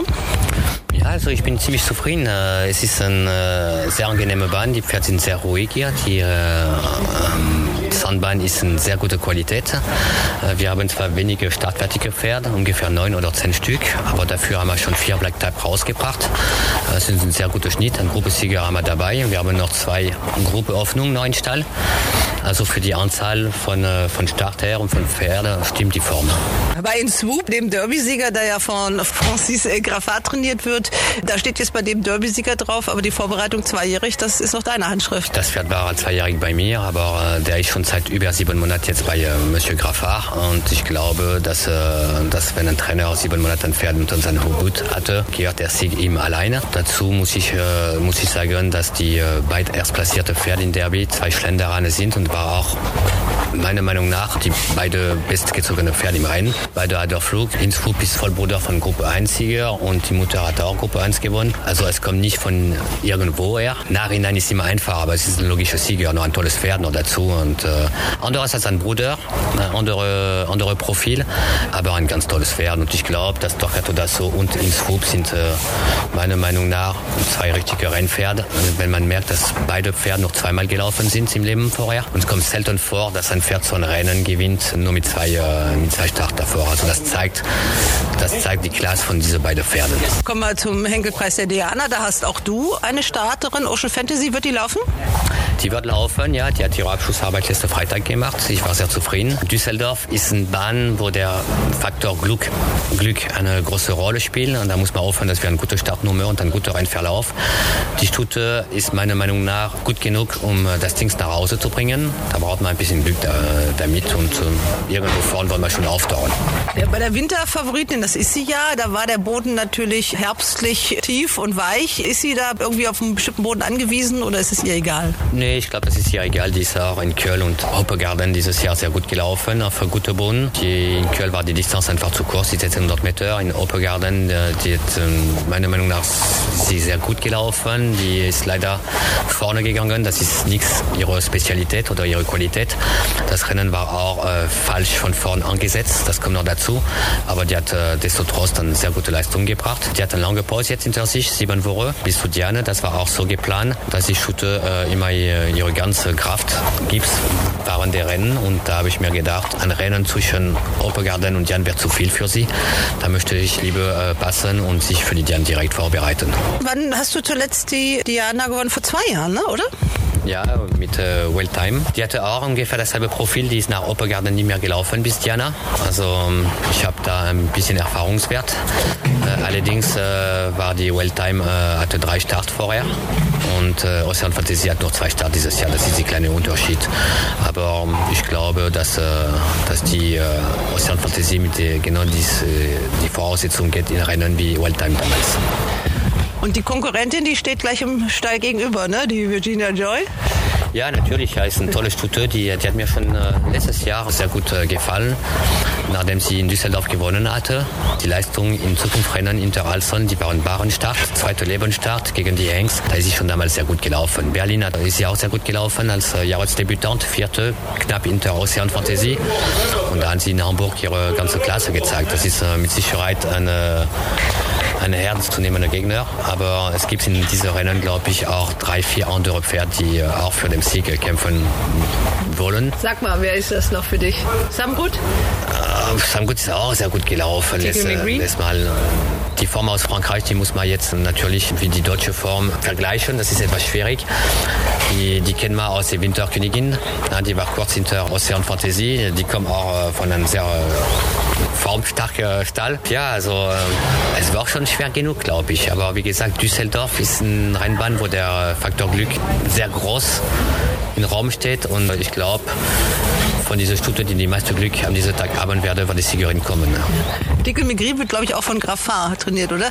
Sag dem mal auf Französisch ein bisschen was, dass er doch hier nicht herkommen kann und auch die beiden großen Rennen abzocken kann. Kannst du das mal auf Französisch sagen? In seine Richtung? Leider nicht. Äh, der, der hat mich angerufen nach dem Derby äh, von Innsbruck und mir gesagt habe, dass er in äh, Diana kommen wollte. Ich habe ihm versucht, es zu überreden, nicht zu kommen, aber er hat gesagt, er möchte schon Derby und Diana gewinnen. Also man keine Chance, der kommt. Ja, daneben ist dann natürlich ein, ein Pferd, das geht mit der Nummer 1 ins Rennen, No Limit Credit. Und von der hat noch gar keiner geredet. Ich bin nicht ganz sicher, dass sie über den Weg kommt. Und ich, ich, hab, ich war eigentlich überrascht, dass sie die Nummer eins bekommen hat, obwohl es natürlich, glaube ich, nur vier, viereinhalb Kilo zwischen alle Starte gibt. Das sieht ja so gut, sie ist gut gelaufen in einem 1000 Guinness in Düsseldorf. Die Bahn kann sie dann, aber trotzdem bin ich ein bisschen skeptisch. 2000 Meter würde ich keine Probleme haben, aber so, so bin ich sicher. Ja, das sehe ich eigentlich genauso. Ich kann mir auch nicht vorstellen, dass sie die Distanz von 2200 Metern in dieser Gesellschaft stehen kann. Glaube ich ehrlich gesagt nicht. Ja, dann haben wir noch so eine Vertreterin eines ganz prominenten Quartiers, Peter Schürgen als Trainer, aber eben auch der Dress. Da weiß man ja, wie Diana Siege gehen. Geschütt Wittekindshof, nämlich El Memory, Tochter der berühmten El Danzig. Ja, die Stute hat natürlich noch nichts falsch gemacht in ihrer Karriere, muss man dazu sagen. Aber ich finde, die letzte Form hat sie ein Listenrennen gewonnen, aber sie war relativ knapp gegen Sister Lulu. Ich hätte gedacht, sie wird überzeugender gewinnen und um auch hier ganz weit vorne zu sein, musste sie sicherlich sicherlich noch weiter steigern. Ja, das glaube ich auch. Sie hat, musste schon kämpfen das letzte Mal. Aber man muss auch sagen, Peter Schirgen ist sehr gut in Form zurzeit. Das darf man auch nicht aus dem Raum lassen. Ja, dann gibt es noch Wöhler-Starter, zwei Stück, aber die werden beide auch auf dem RaceBets Langzeitmarkt ziemlich weit hinten verortet. Tangut und For Pleasure, beide mit 26 zu 1. Was sagt er zu den beiden? Ja, viele haben sich beschwert über Tangut, dass sie ins Rennen gekommen ist, weil die der Meinung waren, wie zum Beispiel Henrich von Fink hat es deutlich gesagt, dass äh, seine Stute besser ist als Tangut und steht im Handicap unter ihr. Ne? Und äh, Tangut war vierte in Italien. Äh, wie, wie gut diese Form ist, möchte ich nicht sagen, aber vielleicht nicht so toll wie die deutsche Form. Ja, die Diskussion, da haben wir ja auch Markus Klug schon zugehört. Es war ja ein Ausscheidungsverfahren seit langem mal wieder in diesen ja. großen klassischen Rennen, in denen äh, natürlich die Zahl der Startboxen, du hast den Kurs angesprochen, David, begrenzt sind. Es dürfen nur 16 laufen.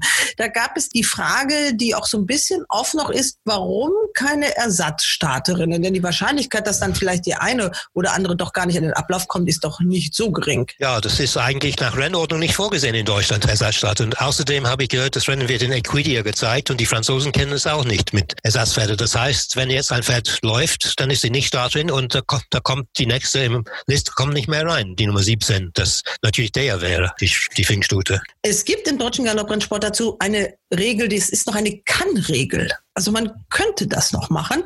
Und da wird man vielleicht auch noch ein bisschen nachbessern, dass man wirklich sagt, wir legen uns da jetzt mal eindeutig fest, um solche Diskussionen wirklich nicht mehr aufkommen zu lassen. Dass man einfach sagt, entweder wir machen es oder wir machen es eben nicht. Mm, ja, Sister Lulu, die klingelt mir immer noch so ein bisschen im Ohr. Die hast du immer so ganz oft gen genannt, Christian, ne? Ja, das ist richtig. Die ist ja auch nie schlecht gelaufen, muss man dazu sagen. Aber das ist jetzt die Diana, 16 Pferde. Da sieht die Welt doch ein bisschen anders aus. Aber das Feld ist so offen. Also ich möchte da gar kein Pferd wirklich komplett ausschließen. Dann haben wir noch die beiden Greve-Starter. Da haben wir nur eben den unglücklichen Engi Gunbart über Flamingo Girls äh, Startbox gehört. Aber da gibt es ja noch eine California Queen. Ja, die ist interessant für mich. Ne? Die ist sehr gut gelaufen äh, gegen die Hens das letzte Mal und stark gereitet. Der hat das, äh, ich weiß nicht wie oft, aber den Preis der Diana hat er sicher mehrmals gewonnen. Also er, er weiß schon, wie man Düsseldorf Rennen gewinnt. Ja, jetzt haben wir das Feld so ziemlich durchgekaut. Jetzt möchte ich von euch wirklich doch mal hören, wen ihr da auf Sieg wetten würdet. Es ist verdammt schwer. Wir müssen auch mal gucken, ob wir unsere Siegwette für diese Wetten das Aktion auch hier platzieren oder uns vielleicht was leichteres aussuchen, weil das haben eigentlich alle gesagt. Also auch Markus Klug stand ja vor diesem Feld und sagt so, ich kann es nicht sagen, ich weiß es nicht. Ja, das ist wirklich schwierig, muss man dazu sagen. Ja, also beim ersten Mund war Silent Please in jedem Fall. Vielleicht bleibe ich dabei. Ja, da muss ich dir zustimmen. Aber David, da würde ich auch sagen, wir machen noch vielleicht doch eine Silence Please Wette. Auch wenn die Startbox jetzt nicht so toll ist, aber die Form ja. finde ich eigentlich sehr überzeugend. Ja. Also ist das unsere erste Siegwette auch Silent Please? Die Nummer sieben, ja. Und wen würdet ihr dann noch auf die Plätze wetten? Also ich bleibe bei meiner Zamrut, der Nummer 6. ich würde eine, eine von, von Grafar nehmen, aber ich weiß nicht welche. Ne? Also ja, aber, also, mir, mir, gefällt Tickle McQueen ein Tick besser, muss ich sagen. Ja, ich habe das auch gesagt, aber das wäre auch meine Wette gewesen, diese Tickle McQueen, das habe ich auch bei Markus Klug im Interview ja. gesagt, die lacht ja. mich irgendwie wirklich so an. Ich weiß gar nicht warum, aber die ist mir, wenn ich jetzt so wetten würde, ich mache das ja nicht so wie ihr im gründlichen Formen lesen, sondern äh, man hat natürlich natürlich so ein bisschen was im Kopf und hat ein bisschen was gesehen, aber ich gucke mir da nicht jedes Rennen an. Äh, allein die Kombination, obwohl ich fände es schon ein bisschen, bisschen frech, ne? wenn das Team ja. sich nach dem Derby auch noch die Diana abholen würde. Also das ja, natürlich. Vor allem Roland Thomas äh, gehört nicht unbedingt zur Weltspitze ne, als Jockey, aber er ist gut genug. Mhm. Graffard halte ich schon für einen sehr guten Trainer. Tickle McGreen, die letzte Leistung fand ich sehr überzeugend. Ich habe selbst in den Rennen gewettet, der Alpiniste, die auch in Düsseldorf laufen wollte, aber jetzt nicht Start ist. Und der Alpiniste war sehr unglücklich, aber trotzdem die Leistung von Tickle Green war schon richtig überzeugend. David, kommst du eigentlich nach Düsseldorf? Nein, leider. Es ist zu, zu schwierig. Flug zu nehmen ist fast unmöglich. Es gibt keine billige Flüge. Es geht nicht. Was ich gerne sehen würde, wäre natürlich, wenn wir schon mal so einen Weltstar wie Frankie de Tori da haben, dann würde ich gerne sehen, wie er so einen Sieg zelebriert. Also allein dafür würde ich es natürlich auch so einer Mission da gönnen. Aber du musst das Rennen gewinnen. Ja, ja ich weiß. Das ist natürlich. ich glaube nicht an Yoda, an Miss Yoda, ehrlich gesagt die letzte Leistung war zu schwach. Aber mein Gott, also die irische Form von Please sind jedenfalls besser. Und wie Christian gesagt hat, die Leistung ist wieder gestern aufgewertet worden in Goodwood. Okay, also wir haben jetzt Silent Please, Samrud, Tickle Migrin, eine sollten wir noch nennen. Ja gut, Virginia Choi haben wir jetzt noch nicht genannt, die muss man ja auch erwähnen, ne? muss genau, man einfach ja, so sagen. Ja, genau, wenn wir Sammelt haben, dann müssen wir auch. Ja, ja ganz klar. Aldrich Reese, der kennt sich auch aus in solchen Rennen. Ne? Ihr legt euch fest, dass die Nummer 7, Silent Please, die Stute ist, der ihr den Sieg am ehesten zutraut. Dann haben wir genannt Tickle Me Green, die Nummer 3, Virginia Joy, die 4 und die 6, Samrot. Genau. Ja. Gucken wir mal, was das wird. Also ich gebe Ocean Fantasy noch eine Sympathiewette mit. Auf Platz. Ah, gut, viel Glück. okay, also haben wir den Henkelpreis der Diana, das Hauptrennen, aber es gibt ja noch ein anderes äh, großes Rennen an diesem Tag. Ein Grupperennen ist das, glaube ich, auch noch. Genau, ein weiteres Grupperennen. Fritz Henkel Stiftungsrennen, das ist das Rennen Nummer 10. Sehr schwierig. Andreas Wöhler, drei Starter. Eine gehört ihm selbst oder seine Frau. Das ist äh, Lacento, sehr stark verbessert. Aber ob es reicht für ein Grupperennen, Rennen bin ich ein bisschen skeptisch, aber Charles Joachim Mosabayev äh, reitet ihn. Also deshalb Placento mit Chancen. Axana ist sehr gefährlich nach der Form vom Vorjahr, ne, wo sie eine der besten Stute war. Clement LeCoeur reitet. Sie steht auch im Gewicht sehr günstig. Nach Rechnung steht sie an erster Stelle. Aber das, das höchste Ratingrennen hat Ronnie Mead. Das Münchner Pferd mit René Pichilek im Sattel für seine Freundin Sarah Steinberg. Der ist auch gefährlich. Also das Rennen ist für mich sehr, sehr offen. Das ist richtig, da kann ich dem David nur recht geben. Es ist nicht so einfach, wie es hier der Wettmarkt uns das vormacht. Mit Aviateur, der steht hier bei Lang Langzeitmarkt 3,75, Ruanimed ja. steht 5,0 und Torin, der Dreijährige von Greve, steht 6,0. Bei Torin muss ich dazu sagen, es wird immer erzählt, er läuft nur bei weichem Boden. Dann dürfte ja eigentlich am Sonntag nicht laufen. Ne? Aber ich kann mir nicht vorstellen, dass der Boden einigermaßen weich ist. Und er kommt aus dem Ausgleich 2, wird auch ein großer Sprung verlangt. Zavaro ist auch von Grebe, der war schon Gruppe platziert, muss man dazu sagen, gegen die Älteren, war Dritter, aber hatte keine Chance gegen Aviateur gehabt damals. Und auch bei ihm hat man gesagt, man möchte auf weitere Wege gehen. Jetzt läuft er wieder auf der Meile, der war in diesem Jahr schon sehr fleißig. Ist schwierig. Also Vanimet hat in Italien sehr überzeugend gewonnen, aber mir hat er zuvor in Köln sehr gut gefallen. Also ich denke, dass Vanimet hier eine sehr, sehr gute Chance hat. Und Axana, die möchte ich noch nicht abschreiben. Die war in Baden-Baden 2,1 Favorite, hat irgendwas nicht gestimmt, da bin ich mir sicher. Und die wird jetzt bestimmt besser laufen, auch wenn Mosabayev auf Lazento sitzt. Ja, Runnymede, Sarah Steinberg, äh, da war ja äh, Roland Köhler auch da und immer wenn der am Stall ist, dann läuft es für die ja immer richtig gut nach diesem tollen zweiten Platz von Quest to Moon hier im Dallmayr-Preis, der ja auch nicht so richtig gewürdigt worden ist. Das ist immer so ein bisschen schade, wenn man dann immer nur noch im Sieger guckt und da denke ich mir, die Leistung da von Quest to Moon in diesem Rennen, die war schon große Klasse, oder? Ja, sicher. Und Runnymede, wie gesagt, der hat äh, Listenrennen gewonnen, dann in Italien Grupperennen, also zwei Siege jetzt in diesem Jahr, den kann man eigentlich gar nicht außen vor lassen. Ja, nee, muss, muss dabei sein. Ja, wer ist denn euer Siegpferd? Runnymede, Aviateur oder wer? Also ich gehe wieder mit Runnymede. Ich bin die letzten zwei Starts auch mit ihm gegangen und ich bin auch jetzt wieder bei Runnymede. Also ich denke, die Nummer zwei, der macht das hier. Na gut, okay, dann bin ich auch dabei. Okay, also Aviateur ist im RaceBets Langzeitmarkt vorne mit 3,75 zu 1. Runnymede dann Zweiter mit 5 zu 1. Stand Freitagmorgen. Ja, wenn man eine Dreierwette machen würde, wer müsste da irgendwie noch mit rein? Höchstens Preziosa aus, aus Frankreich. Graffard und Tellier. Immer gefährlich. Gut, ich muss sagen, mir gefallen die Formen aus Frankreich. Es ist nicht, das sind meines Erachtens waren das relativ leichte Listenrennen, aber trotzdem, ja. es ist schon richtig, wie du sagst, David. Die kommen jetzt hier nicht zum Kaffee trinken vorbei, das ist ganz ja. klar. Und die kürzere Distanz scheint der Stute auch besser zu passen. Aber ich habe noch wirklich so ein bisschen Axana, möchte ich noch nicht abschreiben, wie eben schon ja. erwähnt. Ich denke auch, als ein Pferd, das kann man hier mal Siegplatz werden. Einverstanden, die Form von letztem Jahr war sehr gut. Der Graffat, der hat, glaube ich, ja auch erkannt, dass es in einigen Rennen zumindest hier richtig Geld zu verdienen gibt. Das ist ja auch noch ein junger Mann, da muss man noch was für die Rentenkasse tun. Also der ist ja wirklich zum Derby auch gekommen, weil er einfach mal drauf geguckt hat, was es da zu gewinnen gibt im Vergleich zu dem Rennen, wo ins Hub eigentlich hätte laufen sollen. Muss man vielleicht noch dazu sagen, dass dieses Fritz Henkel Stiftung Rennen hat die ursprüngliche Dotierung, die es auch im letzten Jahr gehabt hätte. Ne? Also ja, ja. 55.000 Euro, nicht wie die ganzen anderen Grupperennen, außer halt das Derby. Es wurde hier nichts reduziert. Das darf man an der Stelle auch mal sagen. Das wurde auch gestern bei diesem Pressetermin deutlich gesagt, dass wirklich auch dank des Sponsors das möglich ist, die Dotierung eben beizubehalten. Und dieser Sponsor, der ja sonst immer ein riesengroßes Fest da gemacht hat, da war ja irgendwie halb Düsseldorf auf der Bahn, hatte man den Eindruck, ihre Ehrengäste eingeladen hat, aber auch wirklich draußen für das Normalpublikum unheimlich viel veranstaltet hat. Das alles fällt ja wirklich flach. Es sind, glaube ich, nur 300 Tickets in den öffentlichen Verkauf gegangen. Die waren auch schnell weg. Also das wird auch wieder wirklich eine ganz, ganz kleine Kulisse sein. Henkel selber kommt wirklich nur in Form ihrer Vorstandsvorsitzenden und wird die Ehrenpreise überreichen. Also das ist wirklich als Sponsor, sage ich nur, Hut ab. Da hat der Düsseldorfer Reiter- und Rennverein richtig Glück gehabt. Ähm, reden wir über unsere Lieblingswette, die Viererwette.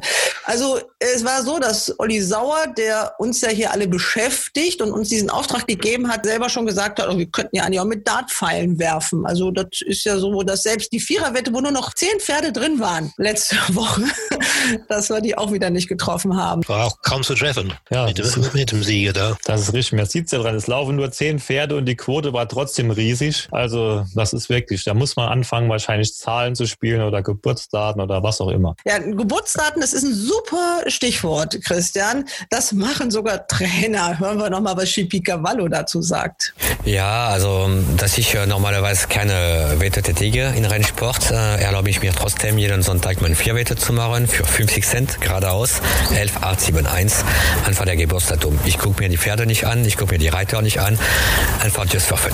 Ja gut, getroffen hat er mit dieser Wette jetzt auch noch nicht, aber er gibt nur 50 Cent aus pro Sonntag. Wir müssen wieder 180 Euro ausgeben.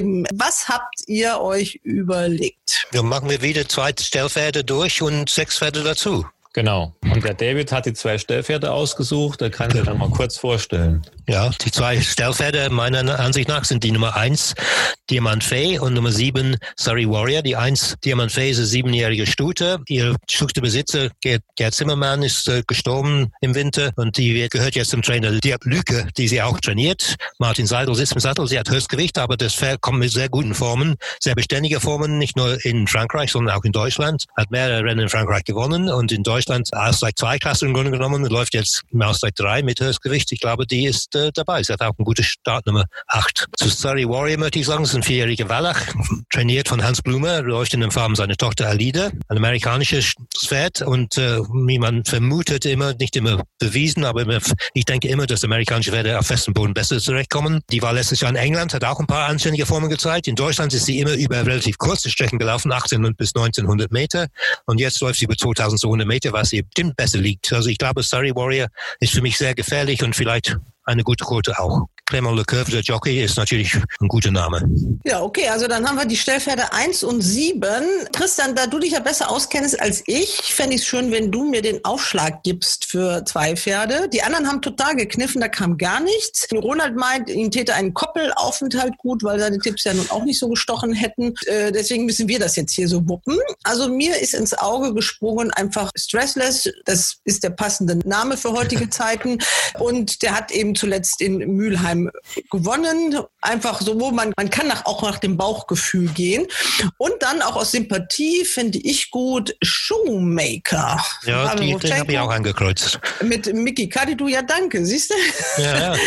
Äh, ein Halbblut, aber von Adlerflug, also das gefällt mir sehr gut. Und der äh, hat ja zumindest, ist der immer vorne mit dabei. Also der ist äh, wirklich viermal gelaufen in diesem Jahr und wäre dreimal davon in unserer Viererwette auch drin gewesen. Und das reicht ja dann auch. Okay, Christian. Ja gut, das war auch eine gute Wahl, Frauke, muss ich sagen. Also die beiden Oh, Pferde. danke. Also, ist schon mal schön, dass wir die dabei haben. Ich gehe mit bei meiner Wahl mit Dr. Bolte. Da möchte ich zuerst Sea of Joy nennen, die Nummer 6, eine dreijährige Stute, die zuletzt in Mülheim bei ihrem erst dritten Lebensstart gewonnen hat. Und die hat nur ein GAG von 63 Kilo bekommen. Das sieht für mich sehr günstig aus, muss ich ganz ehrlich sagen. Vor allen Dingen hat sie in Mülheim Nerium geschlagen, der am Sonntag in München doch sehr überzeugend gewonnen hat. Und die muss jetzt hier 59 Kilo zeigen in diesem Rennen. Mosabayev sitzt im Sattel, Startbox 3. Also die Stute müsste hier für mich sehr gute Chancen haben. Und dann die Nummer 8, Auenflug. Da ist natürlich die Startbox 15 sehr ungünstig, aber das Pferd ist in Hamburg bisschen besser gelaufen, als die reine Platzierung aussagt. War in Hamburg zwar nur Sechster, aber war nicht äh, Sechster, war nicht weit geschlagen. Zuvor in Köln war er Zweiter, also er kann seine Marke. Pecheur am Sattel, einer unserer besten Jockeys. Also ich wähle hier Sea of Joy, die Nummer 6 und ach, Auenflug, die Nummer 8. Dann haben wir noch zwei Schüsse frei. Äh, ich würde sagen, jeder von euch noch ein Pferd. Also ich sage, ich, war, war wie über Shoemaker gesprochen, aber der ist in Hamburg gelaufen und mehrere Pferde aus diesem Rennen sind wieder dabei. Wikileaks war dritter im Rennen, Shoemaker Ko- Kopf dahinter vierte und Nadito sehr knapp dahinter sechste und Nadito steht jetzt ein Kilo günstiger im Rennen, also gut möglich, dass Nasito auch hier dabei ist mit Lily Engels im Sattel für ihre Familie. Die Startnummer weiß ich allerdings nicht. Die zwei ist das. Oh, Das ist auch gut. Also Nadito würde ich vielleicht vorschlagen. Dann, Christian, musst du wieder, du hast wieder die schwierigste Aufgabe. Nein, nein, da nehme ich jetzt, ich sehe das jetzt alles ein bisschen lockerer nach den letzten Wochen. Wenn so wirklich so mit Logik und so richtig so durchdachten Plänen kommt man bei diesen Viererwetten nicht weiter. Genau, das ist nämlich genau der Punkt. Äh, Ich nehme die Nummer 11, Elsie Skep, Startbox 1, kennt die Bahn, wird auf der Bahn tra trainiert, Lucas Delussier im Sattel. Beim vorletzten Start war sie auch Zweite. Also das ist hier eine Stute, die zwar selten gewinnt, aber sie muss ja nur in die Wette irgendwie reinrutschen. Die Quote ist bestimmt auch ein bisschen höher, kennt die Bahn. Deswegen würde ich vorschlagen Nummer 11, Elsie Skep. Also, und dann noch die Nummer 11. So, jetzt haben wir zwei Siegwetten, hatten wir ja schon.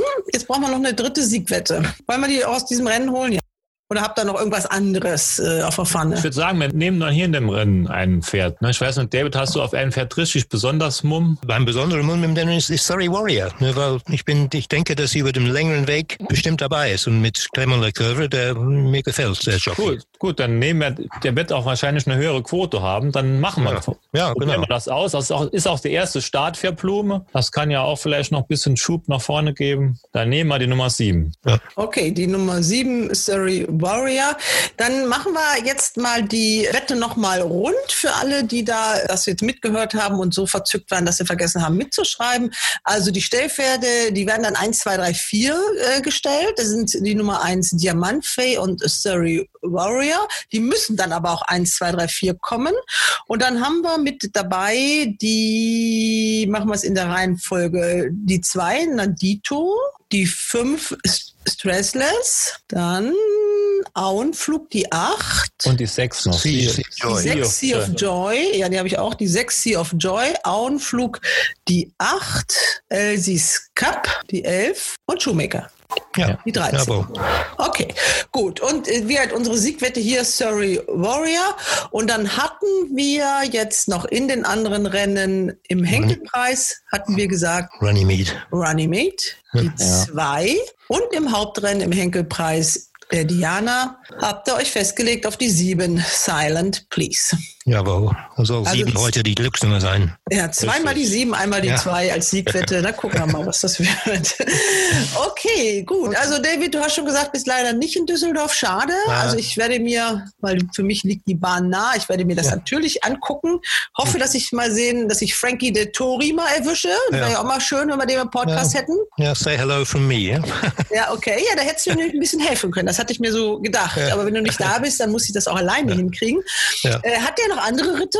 Ich habe gar nicht geguckt. Ich, keine Ahnung, ich, ich glaube nicht, aber Ja, gut, dann soll er ja auch Zeit haben. Guck mal, was soll ich ihn fragen, Christian? Hast du eine Frage, die du schon immer mal Frankie de Tori stellen wolltest? Oh Gott, das ist jetzt so ein bisschen überraschend. Ne? Aber was mich immer interessiert, ist es, wie Leute, die schon so viel erreicht haben, immer noch so motiviert sind. Mit Ja. diesem hohen Alter immer noch so bei der er, Sache sind. man freut, er freut sich immer und das sieht man deutlich. Das finde ich schön. Kannst du ihn fragen, ob äh, Stra- Stradivarius im Arc läuft?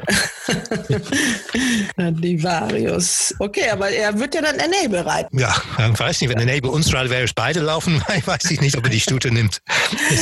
Ja, muss er ja. Also das muss er ja machen. Also er das muss, er finde muss. ich, Ja. das finde ich so wahnsinnig toll, wenn einer das so zelebriert und nach außen trägt. Das sind die Bilder, die den Sport wirklich nach vorne bringen. Ne? Also der, der wirklich, das ist ja wirklich ein Showman auch. Und wenn Miss Jode wirklich gewinnen sollte, dann werden natürlich hunderte von Leuten um den Absattelring kommen, um den- das anzusehen, wie er abschwingt. Wir werden es wahrscheinlich in Düsseldorf nicht sehen. Da könnte er schon mal noch mal wieder üben, aber das hat er schon oft genug getan. Wie viel Gruppe 1 Rennen hat er gewonnen, David? Weißt du es aus dem Kopf? Weiß ich nicht auswendig. Über 500 Grupperennen habe ich gelesen, aber ich weiß nicht, wie viel Gruppe 1, aber wahrscheinlich auch weit über 100. Aber den allerersten in Deutschland. Das Derby in Hamburg, meinst du? Genau. Mit, mit, äh, war da. Ich war äh, abend mit ihm im Bar von meinem Hotel. T war das, glaube ich, irgendwas. Warte Ja, mal. ja, Tem glaube ja. Temporal. Tem Temporal, Temporal, genau. Genau, Temporal. also der hat seinen allererst Gruppe 1 Sieg seines Lebens, den hat er in Deutschland gewonnen, nämlich in Hamburg, das war das Derby 1991 mit Temporal war das. ja. Gut. Aber er muss jetzt seine lange Liste nicht unbedingt jetzt gleich in Düsseldorf wieder noch, noch mal verlängern. Also nicht sein. ich, glaube, ich glaube nicht dran. Und ich glaube, die, die Stute wird sehr kurz stehen, weil er reitet und da ist und die Leute werden es sehen und werden entsprechend wetten. Und dann steht er vielleicht 50 am Toto und dann kann man ihn nicht streichen. Okay, ganz kurz, bevor ich euch entlasse. Ich mache das diesmal ein bisschen anders. Wir haben äh, wirklich mal mit den guten Nachrichten angefangen, mit den Top-Rennen nämlich und äh, dem Porträt von Marcel Weiß. In Auenquelle, die nicht so schönen Themen, die verlagere ich mal ans Ende. Es geht um dieses Doping-Dilemma rund um diese Futtermittelverunreinigung. Da sind einige Trainer betroffen. Alle haben, glaube ich, gespannt auf diesen Wochenrennkalender am Mittwoch geguckt. Da steht nicht viel drin, da stehen nur die negativen Proben drin, aber irgendwann werden sie ja die positiven veröffentlichen müssen. Es sind einige und äh, zwei Namen sind auch schon genannt worden von Jan Pommer, dem Geschäftsführer von Deutscher Galopp. Und zwar sind das, das sind natürlich auch schon wirklich sehr alte Fälle, Wirbelsturm und Beetle Star. Also das sind die ersten Fälle, in denen dieses Koffein nachgewiesen worden ist. Da ist man ja auch drauf gekommen, dass es wohl am Futter liegt. Also erst muss man ja mal gucken, wie ist es ins Pferd reingekommen. Jetzt fragt man sich gerade, wie ist es ins Futter reingekommen. Da ist man noch nicht ganz äh, am Ende angekommen. Es soll wohl Verunreinigungen gegeben haben bei diesem Zusatzstoff Apfeltrester. Aber wie genau, das weiß man alles noch gar nicht. Es ist ja alles wirklich schon mal da gewesen mit diesen Futtermitteln. Es gibt aber auch diese Zurückhaltung beim Thema Doping. Die ist ja nicht nur in Deutschland so, da spricht keiner gerne drüber, das ist klar. Es gibt ja jetzt einen ganz prominenten Fall in Riyadh. Da war der Sieger betroffen, David. Ja, das war der Saudi Cup, ein 20 Millionen Dollar Rennen, das wertvollste Rennen der Welt angeblich. Das hat ein Pferd namens Maximum Security gewonnen. Der hat letztes Jahr in Kentucky Derby gewonnen, äh, nach Protest. Er wurde disqualifiziert, aber nicht wegen Doping, sondern wegen äh, Behinderung. Maximum Security ist das beste Pferd in den USA, trotzdem. Aber er war bei einem Trainer, der ist beschuldigt worden, seine Pferde massenhaft zu dopen und ist auch gesperrt worden und ist jetzt zu Bob Buffett gegangen. Ähm, Bob Buffett ist inzwischen auch wegen des Dopings besichtigt worden. Also das ist ziemlich undeutig, was jetzt mit Maximum Security passiert nach, nach dem Rennen in Saudi-Arabien. Nach fünf Monate später wissen wir immer noch nicht, ob er dieses Rennen behält oder disqualifiziert wird. Die haben noch nichts gesagt, weil natürlich das von die nie zugeben, dass der Sieger in dem wichtigsten Rennen des Landes gedopt war. Schlechte Werbung für, für, sehr schlechte Werbung für den Sport, muss man sagen. Ja, und besonders äh, für die Saudis, die ja wirklich mit diesem Sport auch allein diesen Female Jockey Cup, wo ja das erste Mal Frauen überhaupt geritten ähm, sind ja. da, die wollten ja wirklich sich als modernes, aufgeklärtes, offenes Land präsentieren. Ne? Ja, ja, und das ist super peinlich, wenn der Sieger natürlich wegen Dopings disqualifiziert wird. So weit wollen wir im deutschen Galopprennsport nicht gehen. Es ist ja wirklich sehr viel harmloser. Das ist das, was ich auch immer gesagt habe.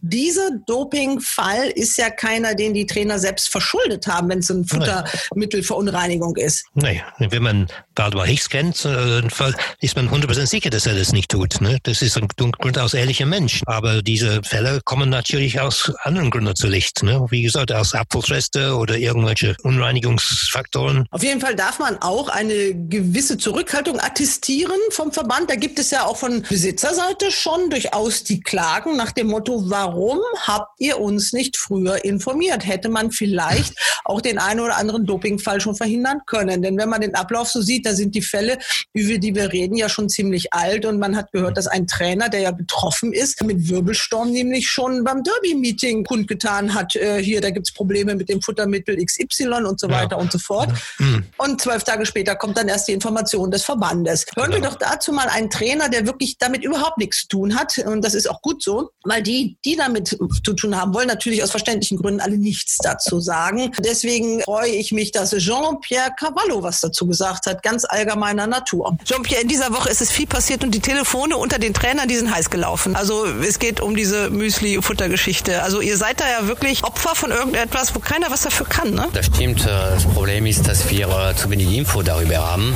Der Verband hat uns auch per E-Mail informiert, dass wir aufpassen müssen, aber äh, wir wissen nicht, über was wir aufpassen müssen und in welchem Produkt das handelt. Ich bin ziemlich beruhigt, weil ich keine Müsli füttern. Also damit habe ich äh, mit Sicherheit äh, keine Probleme. Aber das ist natürlich ein ganz äh, mieses Gefühl für äh, alle Kollegen, die äh, Opfer von der Situation sind und nicht wissen, was da los ist. Es ist ja jetzt nicht nur ein Name, also wir dürfen ihn offiziell ja auch nicht sagen, aber ihr wisst natürlich jetzt alle, um welchen Hersteller es geht. Ist ja nicht nur jetzt ein Produkt betroffen, sondern wahrscheinlich wieder auch mehr. Das heißt, die Unsicherheit steigt eigentlich eher noch, oder? Ja, so wie äh, bei allen Gerüchten, die, die Hälfte ist wahr, die andere Hälfte ist nur Spekulation und solange nicht offiziell gibt, da kann man sie nicht aussagen. Aber es gab ja jetzt in Hannover zumindest relativ viele Nichtstarter, weil die Trainer natürlich alles mal alle aufgeschreckt waren und erstmal alle, die das gefüttert haben, gesagt haben, ich lasse meine Pferde lieber im Stall, oder? Das weiß ich nicht. Ich habe äh, die Rennen in Hannover aus der Wohnzimmer zu Hause gefolgt. Da waren ein paar Nichtstarter. Wofür die Pferde Nichtstarter waren, das weiß ich nicht. Das kann ich dazu nicht äh, sagen. Aber ich glaube, das meistgelesene Blatt äh, in diesen Tagen wird der Wochenrennkalender sein. Da wird ja einiges drinstehen. Da wird man ja auch wissen, um wen es denn dann noch alles so geht, oder? Ja, natürlich, ja klar. Das ist, glaube ich, äh, jedem von äh, Interesse zu wissen, wie viele Leute betroffen sind. Und äh, man muss mal klarstellen, das sind leider Opfer und kein Täter, natürlich. Und das ist auch keine schöne Sache. Man ist immer auch machtlos als, als aktiv, als Trainer, wenn man seine Pferde füttern und irgendwas steht in der Füttersäcke.